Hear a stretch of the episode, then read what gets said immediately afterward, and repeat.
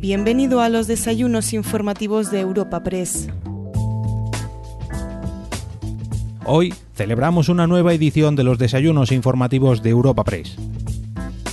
Para esta ocasión contamos con el presidente de Castilla y León, Alfonso Fernández Mañueco. Durante el encuentro, Fernández ha asegurado que los servicios jurídicos de su gobierno preparan ya el recurso para reclamar el cobro de los 142 millones de euros del IVA de 2017 y además ha acusado al Ejecutivo actual de asfixiar a las comunidades. El viernes de la semana pasada eh, acudieron todos los consejeros de todas las comunidades autónomas de Economía y Hacienda, aquí está el consejero de Hacienda de Castilla y León, y sorprendentemente hubo una comunidad autónoma que no envió a su consejero, porque claramente el día antes se había reunido el presidente del Gobierno de España con el presidente de la Generalitat de Cataluña y todos intuimos que ese asunto se había tratado fuera del, del Consejo de Política Fiscal y Financiera, lo habían tratado de manera bilateral. Eh, cuando hablaba yo de las líneas rojas que le había exigido al presidente del Gobierno de España, esta es una de ellas.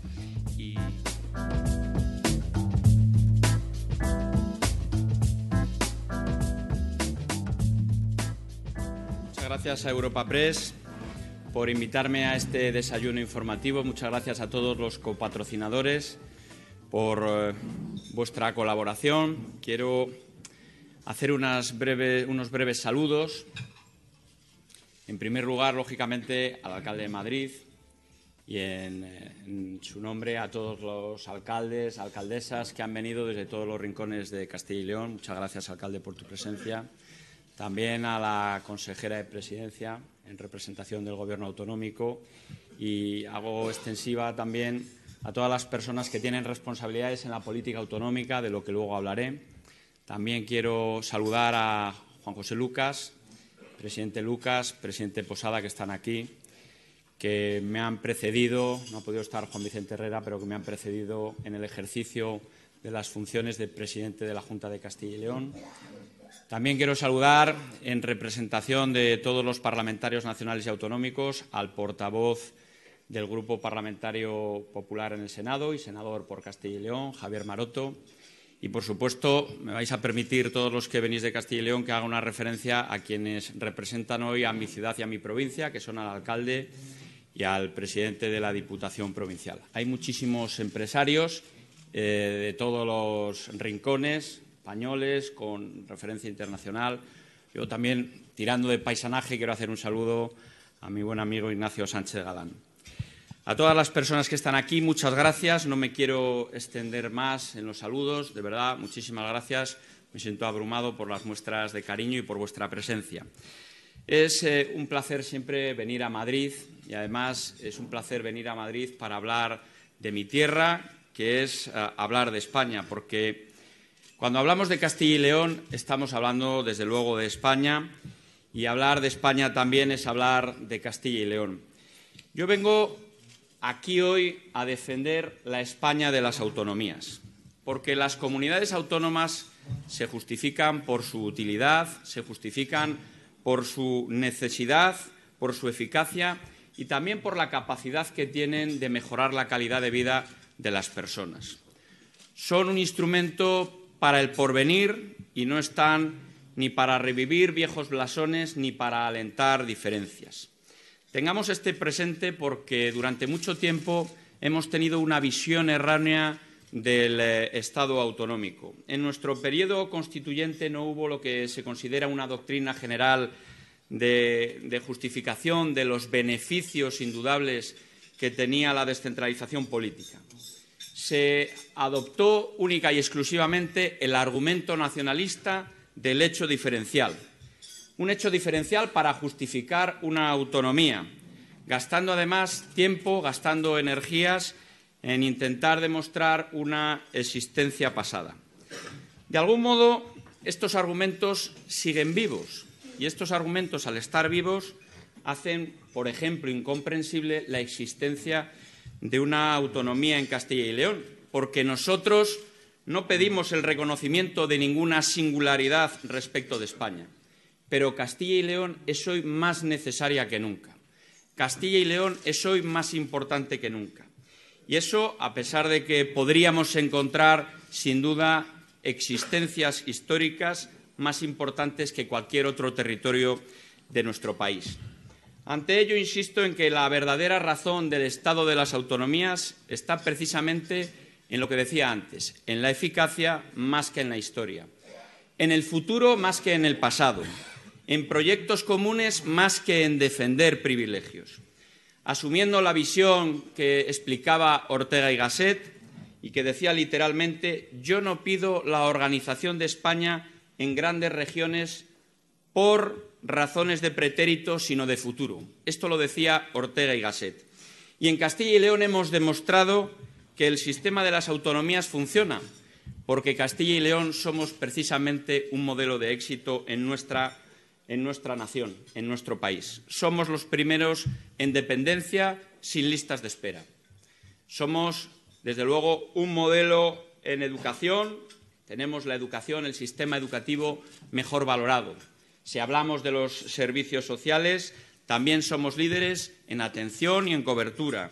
Estamos en los puestos de cabeza en sanidad. Podríamos hablar del ámbito económico. Apostamos por la energía limpia. Somos la primera productora de esa energía, energía limpia.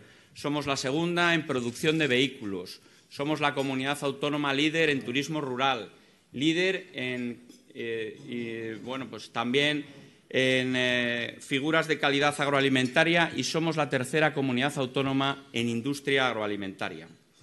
El problema, por tanto, no son las comunidades autónomas.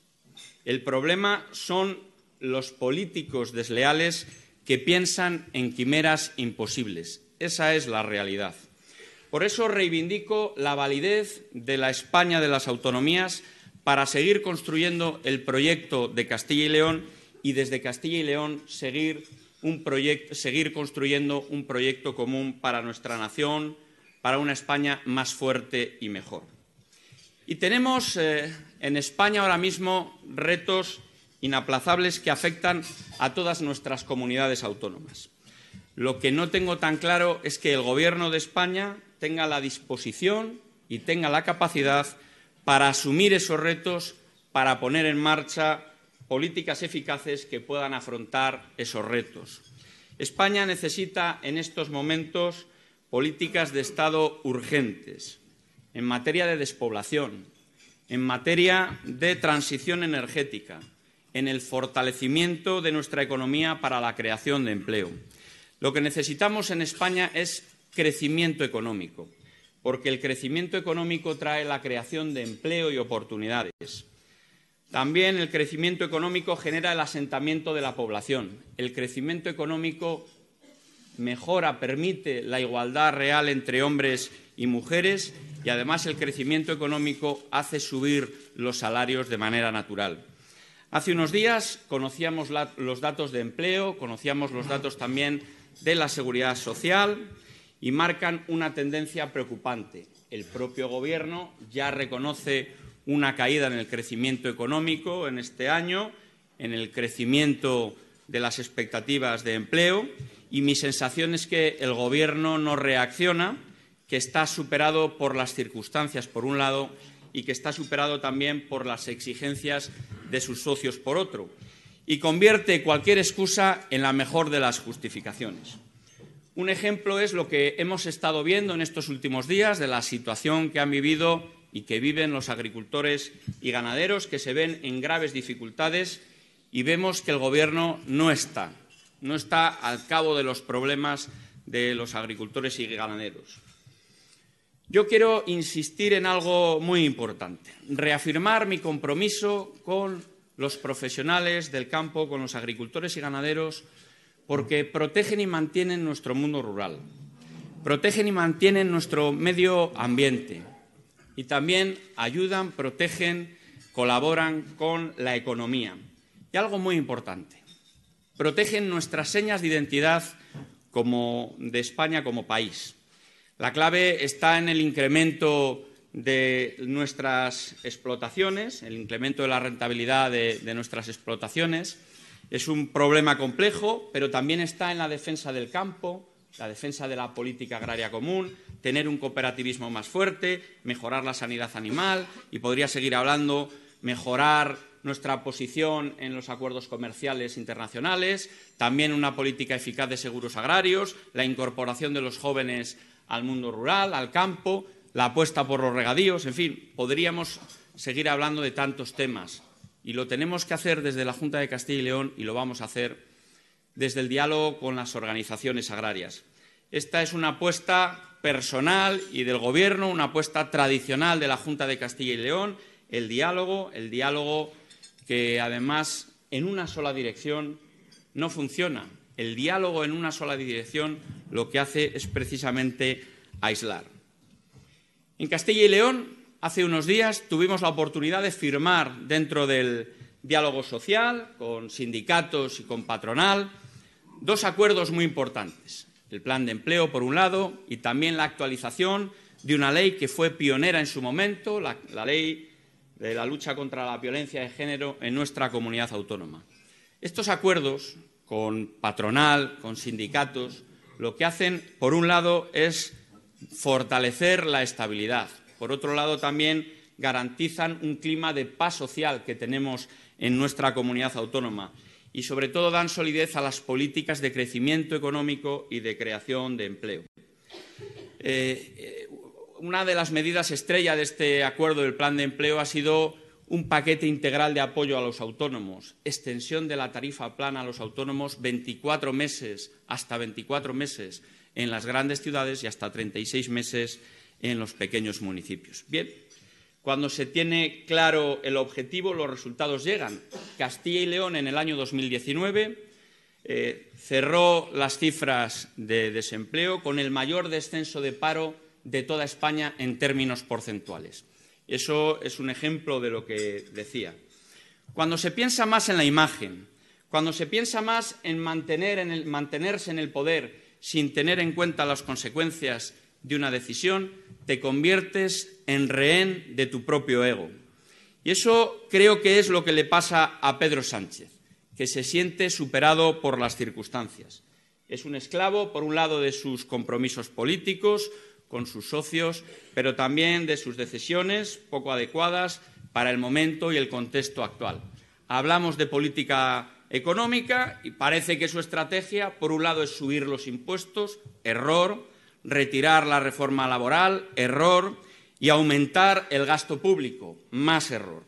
Va a Europa a reclamar a las instituciones comunitarias más déficit y más deuda. Un nuevo error. Si hablamos de lo que es el, eh, espacio de convivencia que tenemos, eh, sin duda en España tenemos que apostar por un proyecto común y por una visión general y global que nos permita afrontar los desafíos que tenemos por delante como país y como regiones que conforman España.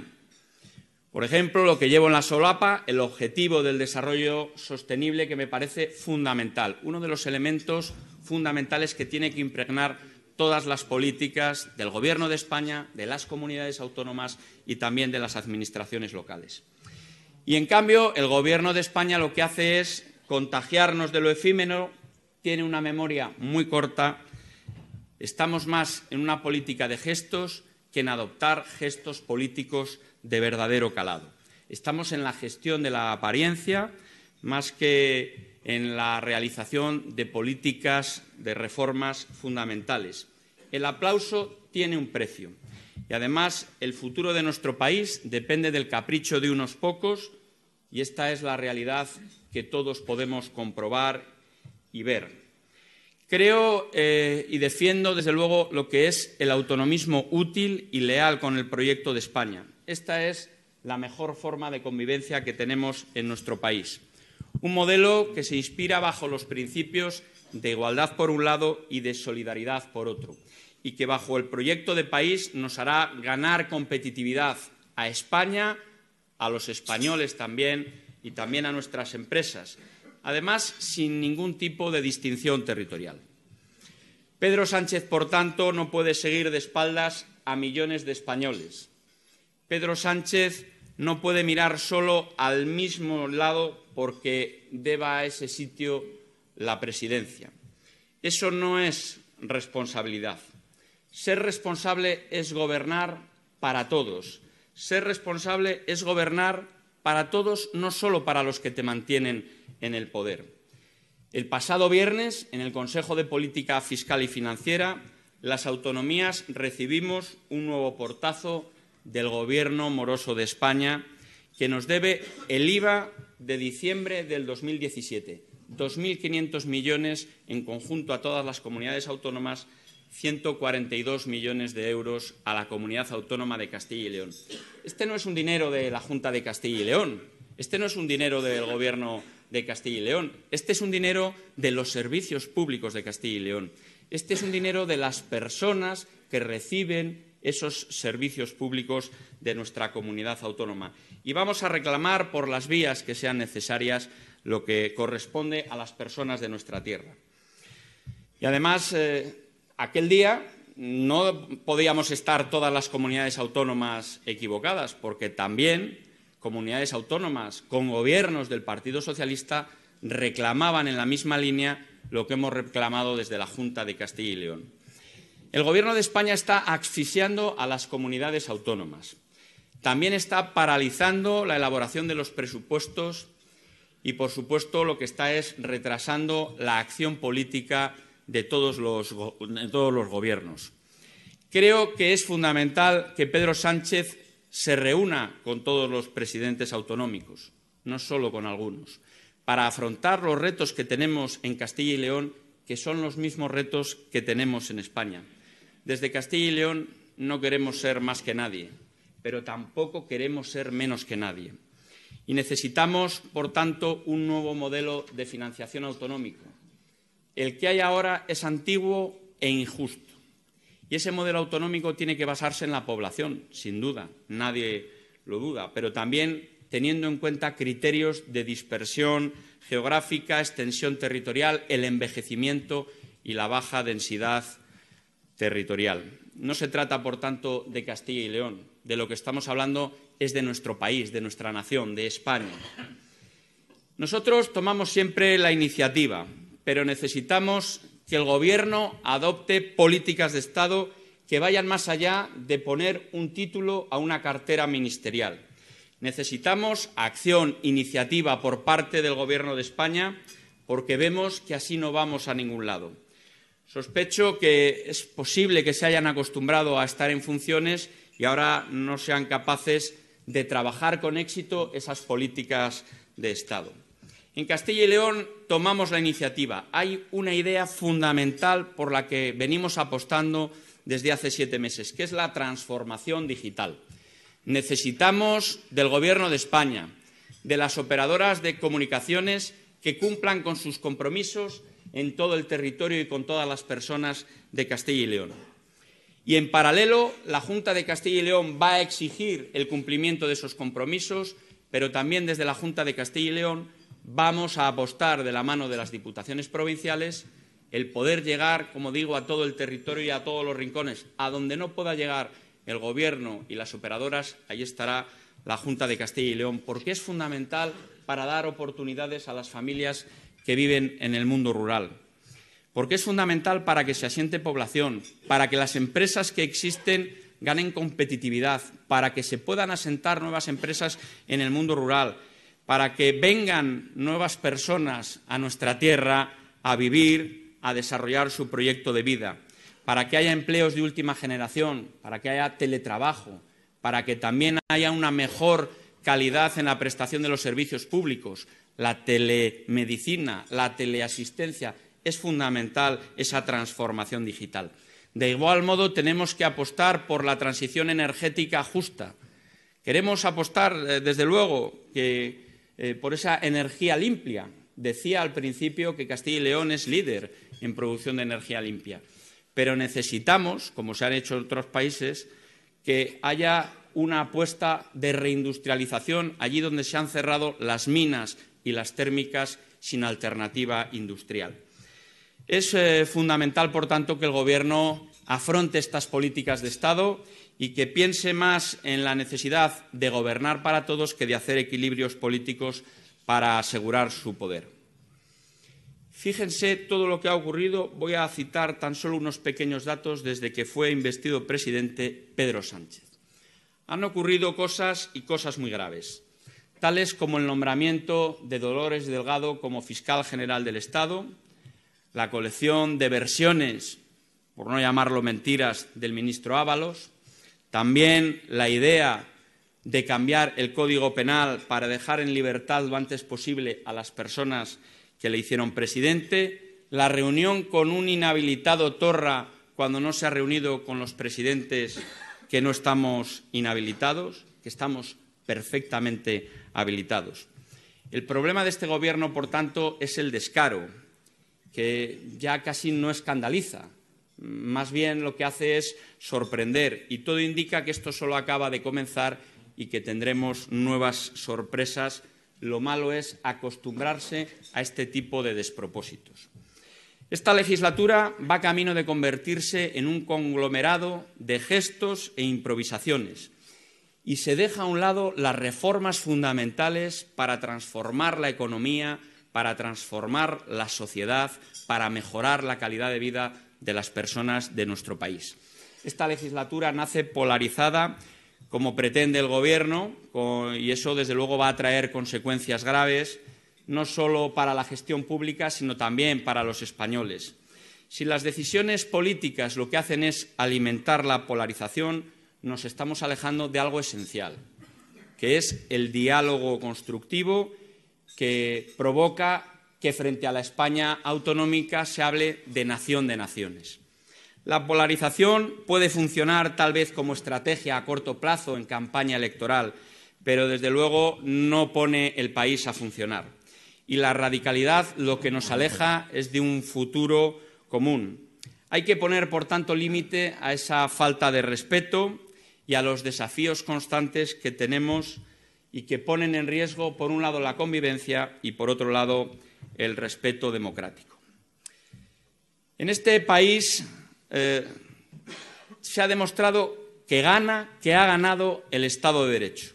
Se ha demostrado que en este país la ley se cumple, que nadie está por encima de la ley y que las sentencias no solo se acatan, sino que además hay que cumplirlas.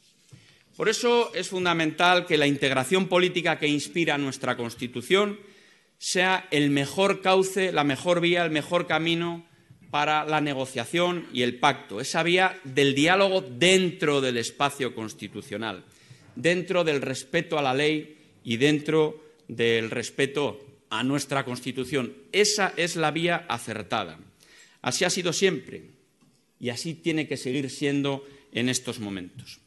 Los que me conocéis, los que me conocen, Sabéis que soy un político de consenso, pero también de firmes convicciones, que creo que la moderación es el mejor testigo del progreso social. La moderación se distingue, se define por la tolerancia y también por la búsqueda del consenso como esencia de la democracia. Y el Partido Popular, mi partido, no solo es un partido centrado, es un partido moderado, es un partido sensato, un partido de gobierno, lo hemos demostrado, lo estamos demostrando en comunidades autónomas, en ayuntamientos y en diputaciones provinciales. Somos un partido con visión institucional. Somos el partido del centro y la derecha de este país. Por eso no caemos de forma caprichosa, por un lado, en la confrontación ni en la radicalidad tampoco. Esa no es nuestra esencia. En Castilla y León se puede comprobar fácilmente. El Partido Popular hemos demostrado que desde la moderación, desde la centralidad, somos capaces de llegar a consensos, de llegar a acuerdos, de llegar a pactos. No en vano, si algo caracteriza nuestra política es precisamente el alto grado de concertación social. A diferencia de otras fuerzas políticas, nosotros no cuestionamos la existencia del cambio climático ni de violencia de género ni dudamos tampoco de nuestra presencia en Europa. Lo que hacemos es precisamente trabajar para tratar de combatirla. Frente a la fuerza de las palabras, la fuerza de los hechos.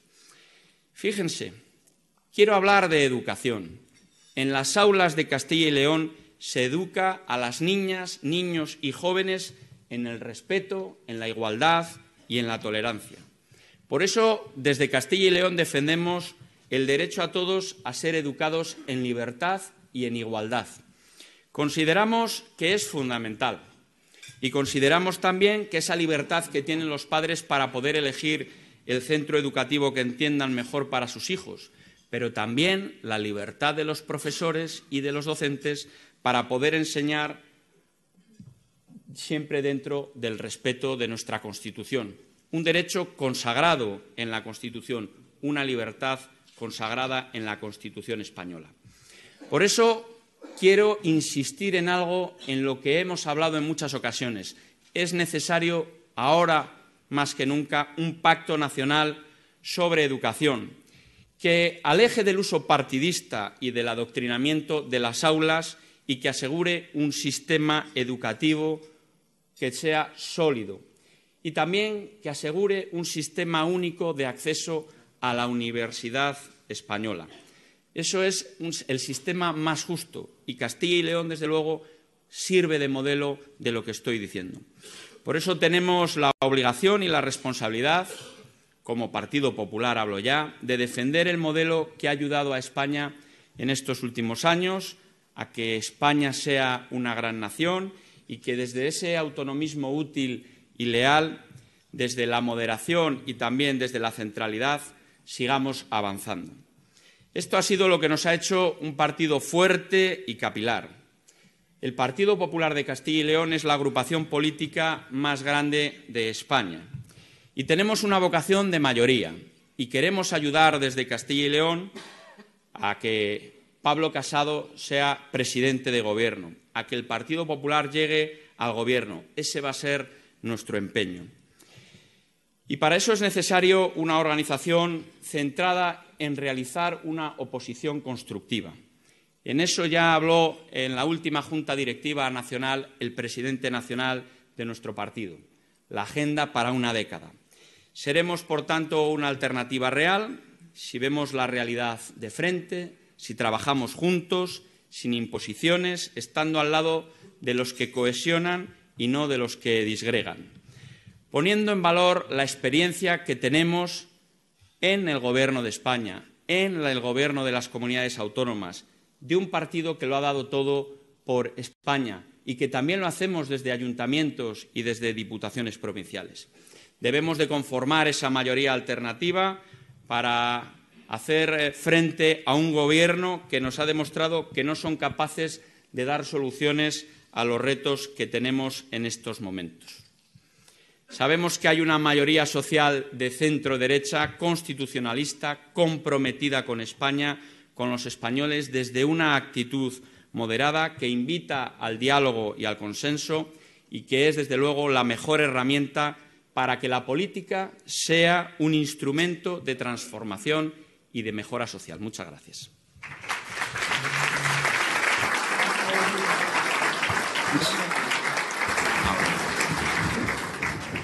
Tenemos 35 minutos y muchísimos asuntos eh, y no quiero pasarme de tiempo que hay mucha gente. Eh, vamos a hablar obviamente de Castilla-León, como no puede ser menos, y le vamos a dedicar un buen rato, presidente, a la situación del Partido Popular, a su relación con vos, a la relación con Ciudadanos, a cuál debe ser su posición en, en el nuevo mapa político. Y entre medias, ya le advierto que se nos colará seguro un par de temas de esos de rabiosa actualidad, si me permite el tópico, alguno de ellos que se está produciendo en estos momentos en el Congreso. Permítame antes de nada, presidente, que empiece preguntándole, ha insistido usted en su intervención en la necesidad de que Pedro Sánchez, de que el presidente del Gobierno, se reúna con las comunidades autónomas. La pregunta es obvia. ¿Le ha pedido usted ya esa reunión al presidente del Gobierno? Bueno, le he pedido en varias ocasiones, la última vez antes de ser el elegido presidente del Gobierno. Me llamó la ministra de Administración Territorial, me dijo que iba a venir la ministra eh, me dijo que también el presidente del Gobierno iba a trasladarse a la comunidad autónoma de Castilla y León, pero no he vuelto a saber nada desde aquel momento. Hemos pedido, eh, bueno, estamos esperando a que otras cosas, otras cuestiones le, le aligeren la agenda, pero considero que es fundamental que el presidente del Gobierno continúe con las visitas por todas las comunidades autónomas que no haga solo una visita a una comunidad autónoma en concreto, sino que haga esa visita a todas las comunidades autónomas. ¿Pero que la, la aligeren la, la agenda a la ministra o al presidente? A los dos. A los dos. ¿Cuándo, ¿Cuándo, fue la llamada de la ministra? La verdad es que la llamada de la ministra fue al poco, yo no sé si llevaba 48 horas, fue casi inmediata, fue a iniciativa de la propia ministra, la conversación fue muy agradable, porque la ministra es educada, pero yo también lo soy, y, yo le puse de manifiesto eh, varias cuestiones, que desde el Gobierno de Castilla y León íbamos a ser un gobierno leal, un gobierno colaborador, pero que también íbamos a ser un gobierno exigente en la defensa de nuestros intereses. Y, sobre todo, le puse dos líneas rojas para que se los trasladara al presidente del Gobierno. Eh, considerábamos inaceptable que en cualquier mmm, diálogo, eh, reunión, se pusiera en juego la igualdad de los españoles o que se pusiera por la vía de hecho en riesgo la ruptura constitucional. Esas dos líneas rojas nos parecían inaceptables desde Castilla y León. ¿Y qué le contestó la ministra?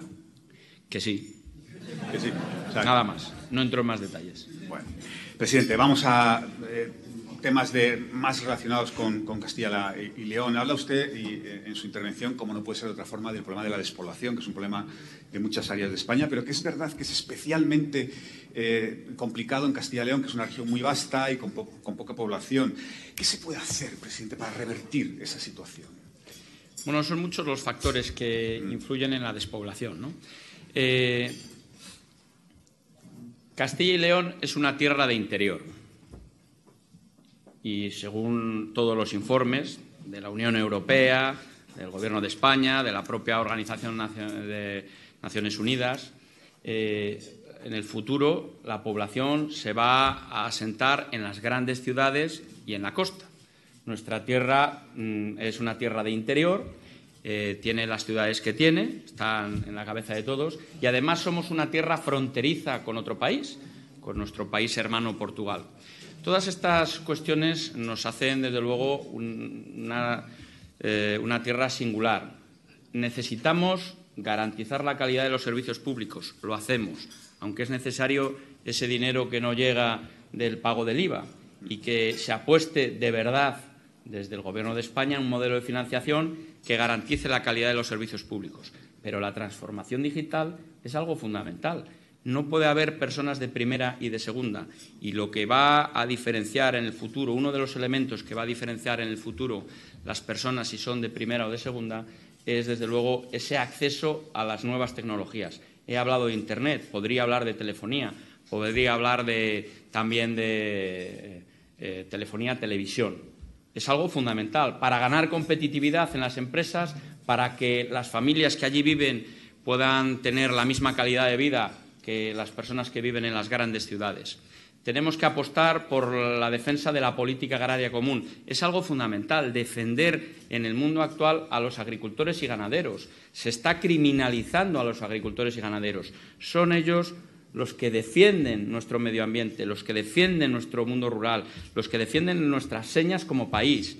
Eh, estoy hablando de, varias eh, cuestiones, ¿no? Nuestra apuesta por la industria agroalimentaria considero que es algo fundamental. Eh, son algunas de, de las ideas. Y lo que necesitamos es que el Gobierno se tome en serio, trabaje con las comunidades autónomas, trabaje también con las administraciones locales, ayuntamientos y diputaciones y que hagamos una política de Estado en esta materia, en la despoblación. Que haya una estrategia nacional sobre despoblación que eh, nos sintamos todos representados y que todos nos sintamos eh, parte de esa estrategia. Presidente, una de las consecuencias obvias de la dispersión de población es que se encarece la asistencia sanitaria, es evidente. Ustedes están eh, llevando a cabo un programa de, de, reagrupación de centros médicos que está despertando también muchas críticas en Castilla y León. ¿Lo conseguirán poner en marcha? Claro que sí, está aquí la consejera de Sanidad. Mm. vamos a ver, como planteamiento general, la asistencia sanitaria en Castilla y León es muy buena. Estamos entre las comunidades autónomas de cabeza de prestación de asistencia sanitaria en el mundo rural y en el ámbito hospitalario. Primera reflexión. Y eso es gracias a los profesionales del ámbito sanitario y quiero hacer ese reconocimiento. Eh, pero el Gobierno actual, la Junta de Castilla y León, el compromiso de la consejera no es quedarnos como estamos, es mejorar la situación. Hemos empezado en el ámbito rural. Lo que queremos es que desde el diálogo con los alcaldes y alcaldesas, con los profesionales de la salud, con las asociaciones de pacientes, mejorar esa asistencia. Que eh, sean los eh, médicos los que se desplacen a la llamada de la atención de la necesidad de los pacientes. Eso es algo que se está trabajando ya en una comarca que se ha hecho el plan piloto, la comarca de Aliste, en la provincia de Zamora, que está hecho con no solo la plena satisfacción de profesionales, de asociaciones, también de alcaldesas y alcaldes, sino también de los propios vecinos, porque se analizó en consejo abierto en los propios ayuntamientos. Está hecho, por tanto, a plena satisfacción. Yo sé que, en toda la comunidad autónoma de Castilla y León se está diciendo que se van a cerrar los consultorios médicos. Mentira. Que se van a ir los profesionales de la sanidad del territorio. Mentira. Y lo van a poder comprobar en ese plan piloto y todas las alcaldesas y alcaldes van a poder ver que este proyecto va a mejorar la asistencia en el mundo rural. Bueno, y otro asunto, antes de pasar ya con preguntas de, los asistentes, es el, problema del mundo rural, el problema de los, agricultores. Da la impresión, presidente, que el gobierno le ha cogido un poco de sorpresa estos problemas que han surgido. Eh, a, su juicio, ¿cuál es la solución? ¿Intervenir en la, cadena de, en la cadena de distribución? ¿La culpa es de las distribuidoras? ¿Cuál es la clave? Es un problema complejo en el que no se ha abordado, lo decía en mi intervención. Eh, desde luego, defender la política agraria común es algo fundamental, pero hay cuestiones que no, que no cuestan dinero. La defensa de los profesionales del campo, de los agricultores y ganaderos, me parece algo fundamental. Se está criminalizando últimamente la labor que se está desarrollando por los agricultores y ganaderos. Eh, y, salir y defender y poner en valor la agricultura y la ganadería, los esfuerzos que se han hecho por modernizar en tantos sectores, la remolacha, que están presidente Posada, presidente Lucas, que pueden hablar de los esfuerzos que se hicieron en mi tierra, en, la, modernización, en la transformación del campo. Me parece fundamental, pero tenemos que actuar en una política eficaz de seguros agrarios, que me parece imprescindible, apostar de verdad por la modernización y por los nuevos regadíos. Llevamos varias décadas esperando el, eh, regadío de Payuelos en la provincia de León y ahora parece que tienen, le entran dudas eh, a la Confederación Hidrográfica del Duero o el regadío de la Armuña en la provincia de Salamanca. Eh, tenemos que apostar por los regadíos porque donde hay agua hay vida, donde hay regadío hay mayor población. Las explotaciones agrarias pueden ser más pequeñas y generar un mayor valor añadido. Estamos hablando de muchas cuestiones, pero también intervenir en la cadena alimentaria para que genere un mayor valor, valor, añadido a los agricultores, haya un mayor retorno a los agricultores y ganaderos. Pero hasta el punto de controlar los precios en esa, en esa cadena alimentaria, en la, distribución. ¿Perdón? Hasta el punto de controlar los precios, digo. Mire, creo que fue Francia aprobó una ley que eh, los precios es muy difícil controlarlos. Una economía de libre mercado. Francia aprobó una ley diciendo que unos porcentajes tenían que ir a los agricultores y ganaderos. Eso es muy complicado. Lo que hay que hacer es sentarse, fortalecer también las explotaciones, ser más competitivos, que los agricultores también hagan no solo ese esfuerzo de modernización en el campo, sino que apuesten por la industria agroalimentaria, por eh, el cooperativismo, que les hagan más fuertes a la hora de tener que hacer una negociación en profundidad con las grandes distribuidoras. Presidente, eh, supongo que no le pilla de sorpresa si le digo que despierta mucho interés el asunto de León. Hay varios compañeros que, le preguntan por ello. Pedro González, del Debate Hoy, Graciano Palomo, del Confidencial, o José María Ayala, de ABC. Le planteo la pregunta tal como la formula José María. Dice que cuánto le preocupa el desafío leonista, leonenista, liderado... Leonesista, perdón. Él lo escribe bien, ¿eh? me he confundido yo.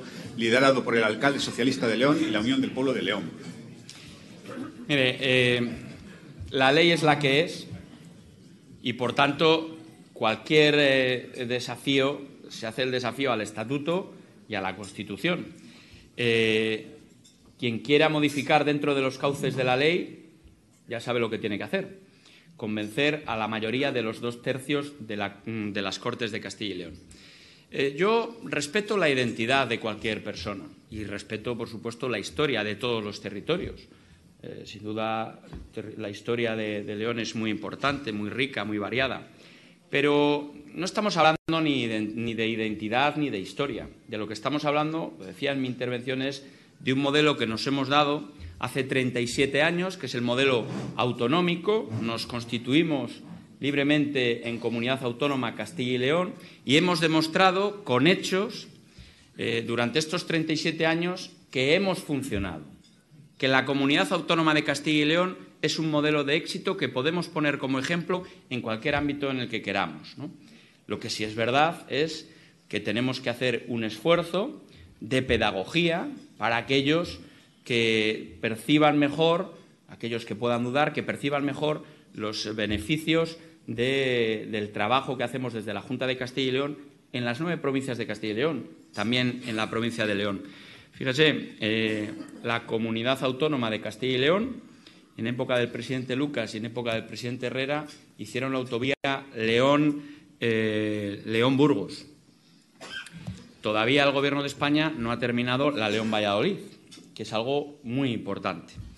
Eh, consideramos que el Gobierno de España ha sido eh, muy importante a la hora de decisiones negativas que se han adoptado para la provincia de León y que ha perjudicado en el crecimiento económico, en la creación de empleo, en la pérdida de población, cuando hablamos del cierre de las minas o de las térmicas sin alternativa industrial, cuando hablamos del no impulso de los regadíos en la zona sur de León, de Payuelos, pues estamos hablando también de elementos que no generan una óptica económica positiva para la provincia de León. Y ahí vamos a estar también exigiendo al Gobierno de España alternativas industriales y también la puesta en marcha de los regadíos de Payuelos y de otros regadíos. Bueno, presidente, antes de meternos en el asunto de los dineros, que vamos a tocar obviamente, permítame otra pregunta general. La plantea la compañera Carmen del Riego de la Vanguardia y dice que defiende eh, el gobierno, o sea, defiende el, estado de las autonomías y le pregunta que si coincide con las posiciones de su partido que hablan de recentralizar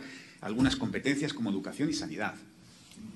Bueno, yo creo que más que recentralizar de lo que hablábamos era de que haya una mayor eh, coordinación desde el Gobierno de España. Yo creo que cuando hablaba del modelo educativo de, de Castilla y León, implantar el modelo educativo de Castilla y León en toda España, eso es lo que queremos todos, ¿no? Eh, yo creo que, por tanto, no estamos hablando de recentralizar, sino aplicar las competencias que nos hemos dado en la Constitución española en su justa medida. También hay instrumentos que permiten al Gobierno de España, en aquellos sitios donde no se respeta la igualdad, donde no se respetan los derechos o las libertades de todos los españoles, que se defiendan. Yo creo que eso es lo que en lo que coincidimos y lo que se plantea desde el Partido Popular. Bueno, presidente, vamos a eh, el, tema del dinero del Consejo de Política Fiscal y Financiera, que salieron ustedes muy disgustados, no solo ustedes, sino en general las comunidades autónomas, y usted ha dicho que van a reclamar por las vías necesarias. Precisamente sobre esto eh, pregunta el compañero Benjamín López del Grupo Promecal. Dice que la Junta reclama 142 millones del IVA de 2017 y que amenazan desde hace tiempo con acudir a los tribunales, pero que no acaban de hacerlo. Y le pregunta que si finalmente van a acudir a la justicia o que qué otras medidas pueden tomar para que el Estado abone a Castilla y León esos 142 millones? Bueno, nosotros hemos confiado en el Gobierno de España y hemos dado plazos y margen para que el Gobierno de España tomara una decisión tan trascendente como esto. Estamos hablando de 2.500 millones de euros para todas las comunidades autónomas y 142 millones de euros para la comunidad autónoma de Castilla y León. Vuelvo a decir, no para la comunidad autónoma ni para la Junta, me estoy refiriendo a los servicios públicos, a las personas que reciben esos servicios públicos. Eh, la paciencia se nos ha agotado claramente. El viernes de la semana pasada eh, acudieron todos los consejeros de todas las comunidades autónomas de Economía y Hacienda, aquí está el consejero de Hacienda de Castilla y León, y sorprendentemente hubo una comunidad autónoma que no envió a su consejero, porque claramente el día antes se había reunido el presidente del Gobierno de España con el presidente de la Generalitat de Cataluña y todos intuimos que ese asunto se había tratado fuera del, Consejo de Política Fiscal y Financiera, lo habían tratado de manera bilateral. Eh, cuando hablaba yo de las líneas rojas que le había exigido al presidente del Gobierno de España, esta es una de ellas. Y creo que el presidente del Gobierno de España no está actuando de manera adecuada no está defendiendo la igualdad de todos los españoles y nosotros vamos a defender ante los tribunales de justicia. Están trabajando los servicios jurídicos de la Junta de Castilla y León, de la mano de la Consejería de Economía y Hacienda, y en los próximos días tendremos, eh, daremos conocimiento de los pasos que iremos dando. Próximos días, no semanas, es decir, presentarán una demanda judicial en los próximos días. Sí, bueno, hay que días o semanas, porque probablemente haya primero que hacer una reclamación previa y luego ir a los tribunales de justicia. Mm. Una compañera suya, Nieves Saz, que es del PP de Burgos, seguro que usted la conoce, eh, le pregunta que qué incidencia puede tener la pretensión del Gobierno de legislar para toda la nación el impuesto de sucesiones y donaciones. Bueno, eh, en Castilla y León hemos suprimido, estamos en trámites, a lo largo de finales de marzo, eh, mes de abril, las Cortes de Castilla y León aprobarán, es previsible, tiene el apoyo del Partido Popular y de Ciudadanos, es previsible, por tanto, que se bonifique el 99% el impuesto de sucesiones y donaciones de padres a hijos. Eh, ¿Qué posibilidad tiene el Gobierno de España? Mm, pues la, la, posibilidad tendría es revocar lo que fue la cesión de ese tributo a las comunidades autónomas. Por tanto, tendría que aprobar una ley orgánica para retirar ese tributo no a Castilla y León, a todas las comunidades autónomas. Yo lo veo algo complicado, ¿no? Eh, podrían hacerlo, es verdad, pero yo lo veo complicado y el equilibrio eh, de mayorías en el Congreso de los Diputados lo veo difícil. Eh, es verdad que el Gobierno de España tiene propensión a incrementar los impuestos, a incrementar el gasto público y eh, el Gobierno de Castilla y León tiene propensión a congelar o bajar los impuestos, a ser más, eficaz a la hora de gestionar los servicios públicos y la administración de nuestra comunidad autónoma. Por tanto, yo creo que mm, no va a ser posible lo que plantea Nieves. Eh, presidente, permítame que le pinche un poco. Castilla y León es fronteriza con Madrid. A su juicio, Madrid hace dumping fiscal, como consideran otros presidentes autonómicos. Yo creo que eh, Madrid hace una política adecuada en bajada de impuestos. A mí lo que me gustaría es que hubiera una armonización fiscal en toda España, pero a la baja, que todos tuviéramos los mismos impuestos, pero a la baja, no al alza, porque cuando uno habla de armonización fiscal nos empezamos a poner todos nerviosos, y más cuando lo dicen eh, políticos de izquierdas.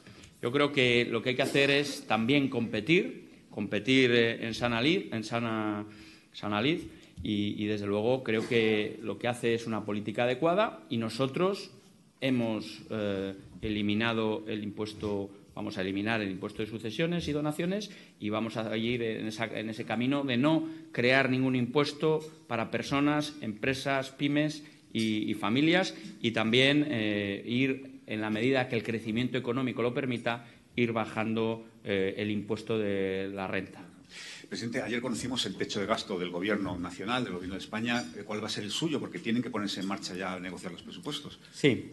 Eh, estamos, lo decía también, el Gobierno de España ralentiza eh, los presupuestos generales del Estado y eso, pues, por un lado, eh, paraliza no solo la elaboración de nuestros presupuestos, está trabajando ya la Consejería de Hacienda para que en las próximas semanas se apruebe el techo de gasto eh, por parte del Consejo de Gobierno y se traslade a las Cortes de Castilla y León.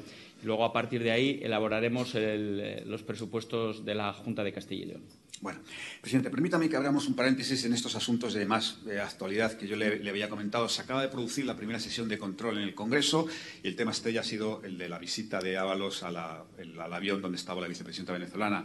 En este sentido, el presidente del Gobierno ha dicho que evitó un conflicto diplomático y ha habido una novedad ha calificado a Juan Guaidó de líder de la oposición y no de presidente encargado. Y también en la misma sesión el ministro de Interior, el señor Marlasca, ha dicho que la policía y la Guardia Civil cumplieron escrupulosamente con los procedimientos. ¿Qué le parece a usted a este asunto? Pues que las versiones que ha dado el ministro Ábalos le hacen incompatible con el ejercicio del puesto de ministro y que estamos viviendo en unos momentos en los que el dar una versión y la contraria, en el que mentir de manera descarada parece que es algo normal o habitual en este país. Yo creo que eh, se necesita que el ministro asuma sus responsabilidades, el ministro Ábalos, que se cumplan con las resoluciones de la Unión Europea, que ha reconocido a Guaidó como presidente de Venezuela, y también, además, que el Gobierno de España trabaje en la línea de lo que han hecho todos los países de la Unión Europea. cuando la canciller de Alemania, el presidente de la República Francesa, el primer ministro británico está recibiendo a Guaidó, nos parece sorprendente que no se le reciba en el Gobierno de España, pero más sorprendente que se, reciba a quien está representando a un sátrapa como Maduro. Pero más sorprendente nos parece todavía, y nuestra capacidad de sorpresa pensábamos que se había agotado, pero no, la cantidad de versiones que va dando el ministro. Claramente ha mentido. No sé en cuál de ellas, pero en alguna ha mentido. Cuando dice que asuma responsabilidades, se, refiere a que dimita. A que dimita, sí, sí. Y esto que le he comentado de calificar a Juan Guaidó como líder de la oposición, cuando la, posición hasta ahora del gobierno español era reconocerle como presidente encargado. Exactamente. Eh, no solo del gobierno español, sino de la Unión Europea. Esto es una política en la que hemos coincidido todas las naciones de nuestro país y ahí yo creo que me parece que el presidente del Gobierno está siendo rehén de sus socios de Gobierno, está siendo rehén de Podemos, que le está haciendo cambiar la política exterior que es un asunto de Estado, le está haciendo cambiar la política exterior de, nuestro país. Y me parece un error gravísimo. Bueno, el otro asunto eh, lo plantea David Junquera Fernández de la Sexta y le pregunta, ¿comparte la reflexión que hizo ayer su compañero José Ignacio Chániz de que la ley de eutanasia del PSOE es una política y una filosofía para ahorrar costes sanitarios y de pensiones?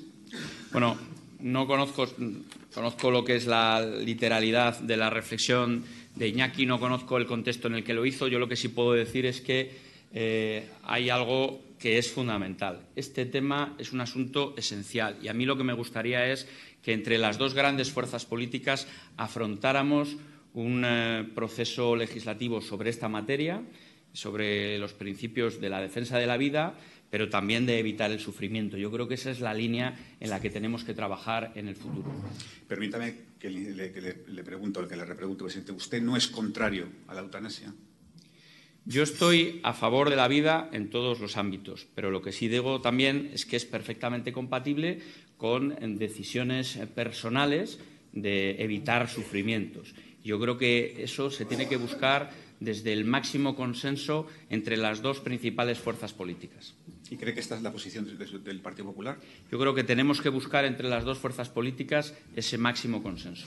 Bueno, presidente, no le pincho más sobre este asunto. Eh, su vicepresidente es eh, Francisco Igea, que está en el debate sobre si se presenta o no a, las primarias de Ciudadanos. En ese sentido, la compañera Susana Camacho de Mediaset España le, le, pregunta al vicepresidente, usted que conoce bien a su vicepresidente, a Francisco Igea, le pregunta que si le ve disputando el liderato de Ciudadanos a Inés Arrimadas dando el salto a Madrid y que si cree que tiene posibilidades. Bueno, yo conozco bien a Francisco Igea, a Paco. Eh, no conozco, lógicamente, las interioridades del, del partido uno de los partidos que sustenta la Junta de Castilla y León y me van a permitir que sea extremadamente respetuoso con este proceso. ¿no? Yo creo que debe ser el propio Partido Ciudadanos el que elija el camino que considere más adecuado. Eh, lo que sí puedo decir, de camino a la repregunta, si esto va a afectar al, Gobierno de la Junta de Castilla y León. ¿Cómo me conoce, presidente? Iba, iba con eso, claro. Bueno, es que me han preguntado por esto en algunas ocasiones. ¿eh? Yo estoy convencido de que no, que no va a afectar a la estabilidad el gobierno autonómico, que no va a afectar ni en lo personal ni en lo institucional entre las fuerzas políticas. Yo creo que este es un proceso interno, como hemos vivido también y viviremos en otros momentos otros procesos internos también en el Partido Popular y que no va a afectar a la gobernabilidad. De hecho, el día a día de la Junta de Castilla y León no se ha resentido en, modo alguno. Presidente, también es una forma de introducir el asunto de la relación del Partido Popular y Ciudadanos, que está ahora mismo en pleno debate. ayer hubo una reunión entre, entre el secretario general del PP, entre el señor Teodoro García Gea y el señor Espejo, que no, parece que saliera muy bien, o por lo menos sin ninguna conclusión. La pregunta es muy directa. ¿Debe estudiarse la fórmula de España suma en los tres territorios que van a ir a elecciones este año? Galicia y País Vasco en primer lugar y, en tercer lugar Cataluña. Bueno, yo creo que eh, Alberto Núñez Fijó ya ha explicado que el Partido Popular en Galicia representa esa voluntad de de incorporar todas las sensibilidades del centro derecha en Galicia, ¿no? Y yo creo que de cara al futuro, mi aspiración, lo que, yo, lo, que a mí me gustaría es que Pablo Casado representara a nivel de España eh, la capacidad de unir todas las sensibilidades del centro derecha, ¿no? Luego, las peculiaridades de cada territorio, yo creo que lo que hay que hacer es respetar las decisiones y las negociaciones del ámbito de cada comunidad autónoma. Porque es verdad que son, son situaciones muy distintas. Por ejemplo, le pregunto, en el caso de Cataluña, si parece que tendría sentido o no. Bueno, yo creo que esto lo que hay que hacer es eh, respetar las decisiones que se tomen a nivel nacional, lógicamente, pero también teniendo en cuenta las sensibilidades eh, a nivel territorial, a nivel autonómico. Esto también para introducir el asunto de Cataluña, sabemos ya quién va a componer la, mesa de negociación. ¿Dónde cree usted que va a llegar esa mesa de negociación entre el Gobierno Nacional, el Gobierno de la Generalitat y Esquerra por medio? Bueno, eh, el diálogo creo que es bueno, es positivo, pero cuando esa mesa de diálogo más parece una mesa de negociación entre Estados que entre el Gobierno de España y una comunidad autónoma, cuando parece que lo que se va a poner encima de la mesa son cuestiones que afectan claramente a lo que decía yo, a la Constitución española, a la igualdad entre españoles, desde luego es un camino profundamente equivocado por parte del presidente de Gobierno y creo que es erróneo eh, todos los pasos que se están dando. Los formales, que es lo que estamos viendo, quién se tiene que sentar a la mesa, representantes de determinadas fuerzas políticas, pero no de todas las fuerzas políticas. Eh, parece que va en paridad el presidente del Gobierno con el presidente de la comunidad autónoma, que parece también que está inhabilitado. Eh, yo, eh, por tanto, creo que ese es un camino que en la forma ya va mal encaminado. Y creo que en el fondo, ponía el ejemplo de la cuestión de la financiación autonómica, no se da los 2.500 millones de euros a las comunidades autónomas, pero aquellos eh, gobiernos autonómicos que eh, les interesa al Gobierno de España le darán soluciones económicas por otro lado. Pero, presidente, eh, ¿sería razonable que esa mesa terminara en una consulta solo a los catalanes? Por supuesto que no incluye la autodeterminación, que es ilegal, o sea, que es imposible. ¿Podría ser razonable? ¿Tendría algún sentido? Cualquier consulta de estas características claramente está afectando a la soberanía nacional. Por tanto, esa consulta no se puede hacer solo a una parte del territorio. Eso yo creo que es un error. El pensar, bueno, una consulta que no sea vinculante. No, es una consulta que afecta claramente a la soberanía nacional. La soberanía nacional nos la hemos dado entre todos los españoles, está residenciada en la Constitución española, hay que respetar la Constitución porque la democracia es el respeto de las normas, es el respeto a las normas que nos hemos dado entre todos. Y, por tanto, yo no estoy de acuerdo con ese planteamiento. Vale, presidente, vamos terminando, pero hay otro asunto, obviamente, que está en la mente de todos, que es la relación del Partido Popular con vos. En ese sentido, Carmelo Encinas, que es jefe de opinión, director de opinión de 20 Minutos, le pregunta que si no teme que la amenaza de vos termine radicalizando al Partido Popular y pierda al electorado de centro. Mire, eh, la política autonómica de Castilla y León, Vox, es irrelevante, ¿no? Tiene un representante en las Cortes de Castilla y León, no es necesario para la formación de gobierno y yo creo que hay una serie de principios que tenemos que, algunas ideas las he explicado, ¿no? Por ejemplo, el cuestionarnos las comunidades autónomas, pues esto ya es una enmienda a la totalidad respecto de otras fuerzas políticas. Nuestra presencia en Europa, tendremos que hacer pedagogía en estos próximos meses, en estos próximos años, eh, para explicar cuál es la posición del, Partido Popular y lo que defiende el Partido Popular. Yo creo que hemos demostrado siempre que tenemos una idea clara, un camino claro, tenemos un líder, eh, Pablo Casado, que tiene que trabajar en dos líneas, en la formación de un equipo y en la construcción de esa alternativa y ese proyecto eh, ideológico sobre la base de la experiencia que considero que es fundamental. ¿Y usted cree que el presidente de su partido, señor Pablo Casado, está ahora mismo en eso? Yo estoy convencido que Pablo Casado está ahora mismo en eso. Vamos, que lo ha dicho eh, hace unos días en la Junta Directiva Nacional. Lo que pasa, presidente, ya de verdad es que termino, pero da la impresión que por pura aritmética electoral eh, va a ser muy difícil que el centro derecha recupere el poder, recupere el gobierno, si no llega algún tipo de pacto, algún acuerdo con vos, ¿no? Por, por mera aritmética electoral. Bueno, vamos a ir viendo. Parece que en Galicia eh, Alberto Núñez Feijóo, según los datos, eh, bueno, pues está ahí en la mayoría absoluta, puede revalidar su cuarta mayoría absoluta. Lo que tenemos que hacer es trabajar desde la serenidad, desde la serenidad que nos da el saber que elecciones generales pues probablemente en los próximos meses, en los próximos años no va a haber y tenemos que trabajar en la línea de presentar un proyecto creíble con un equipo y una alternativa creíble y sobre todo desde la idea que yo he expresado, ¿no? desde la centralidad, centrados en los problemas reales de las personas y desde la moderación, sin necesidad de hacer aspavientos, como hacen otras fuerzas políticas. Y la última, de verdad, ¿le parece bien que Alfonso Alonso sea el candidato del Partido Popular a las elecciones del País Vasco? Me parece muy bien. Bueno, pues presidente, un placer y un honor tenerle con nosotros. Muchas gracias. Gracias a todos.